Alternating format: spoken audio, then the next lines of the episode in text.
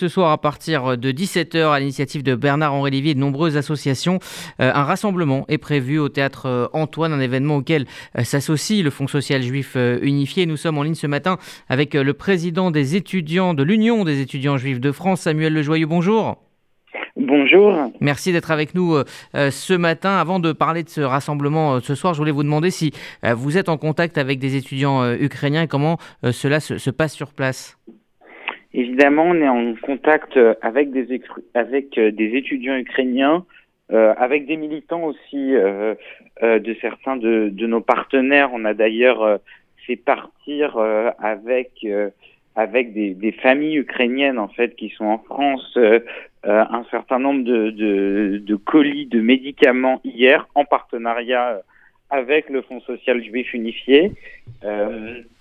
comme vous pouvez l'imaginer, évidemment, euh, on a des informations un peu chaque jour contradictoires, euh, une évolution un peu heure par heure, jour par jour. Euh, au quotidien, je suis en tout cas avec les étudiants juifs ukrainiens.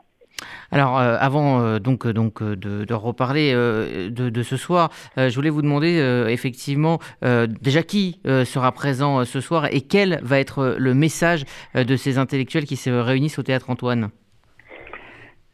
C'est vraiment euh, un message euh, de SOS. Euh, je crois que ce mot, euh, ce mot, il est, il est, il est assez clair et, et il veut dire vraiment euh, combien il y a, y a une urgence. Je pense qu'on voit depuis quelques jours quelque chose que moi j'avais, j'avais jamais vu de la génération dont, dont je parle comme ça, le monde entier, qui, le monde occidental en tout cas, qui parle véritablement d'une seule voix. Tout le concert des pays euh, parle d'une seule voix. Je crois que c'est extrêmement important que euh, la société française également parle d'une seule voix. Donc d'avoir des personnalités qui sont issues de milieux extrêmement différents. Euh, il y aura par exemple à la fois Valérie Pécresse, Anne Hidalgo, et Christophe Castaner euh, en représentation euh, du gouvernement français, des personnalités de plusieurs pays du monde artistique. Il y, a, il y a Sean Penn qui sera en direct, du monde politique, du monde intellectuel. Je crois que surtout c'est cette diversité à la fois politique et de milieux, de personnes qui ensemble posent ce même constat d'unité sur cette question ukrainienne. Je crois que c'est ça qui est extrêmement important. Euh, Est-ce que c'est justement important aussi pour euh, les Ukrainiens de se sentir euh, soutenir, de voir euh, ces vagues jaunes et bleues partout dans le monde pour, pour les soutenir, eux qui, qui doivent sacrifier leur vie, qui doivent aller au combat?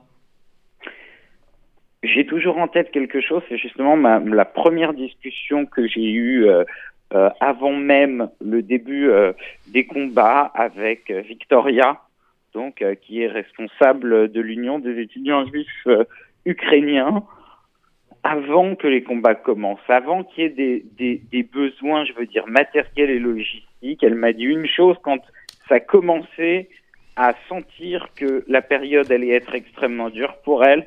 Elle m'a dit, j'ai besoin d'une chose, c'est que tu m'envoies toujours les images de la mobilisation en France, parce que c'est ça qui nous fait tenir. J'ai envie de dire, moi, j'ai pas besoin de plus. Euh, chaque jour, je lui envoie les photos. Euh, on s'est rassemblés dans le cadre du, du Shabbat international de l'UEJF qu'on organise avec 250 euh, euh, étudiants euh, d'Europe entière, toutes les unions étudiantes juives euh, d'Europe. On a fait un rassemblement commun devant l'ambassade d'Ukraine. Je lui ai envoyé les différentes manifestations, je lui ai envoyé. Je lui envoie systématiquement et elle me le dit elle-même, ça lui donne du courage. Je ne sais pas l'impact réel, mais en tout cas, je pense que euh, elle, elle me l'a demandé. Euh, il y a, vous l'avez dit, un, un concert de, de, condamnation internationale. Il y a une unité aussi de la société française. En quoi justement, euh, il faut quand même organiser euh, ce genre de manifestation et redire et marteler euh, l'indignation euh, des Français et de la société civile française? Il y a évidemment, je crois, deux dimensions là-dessus. Euh, il y a une dimension qui est celle euh, de l'ordre de la, de la pression populaire, de comprendre que voilà, c'est pas euh, Macron tout seul ou les politiques ou une sorte d'élite qui va être pro-ukrainienne, mais que c'est vraiment un mouvement populaire. Ça, c'est la première chose.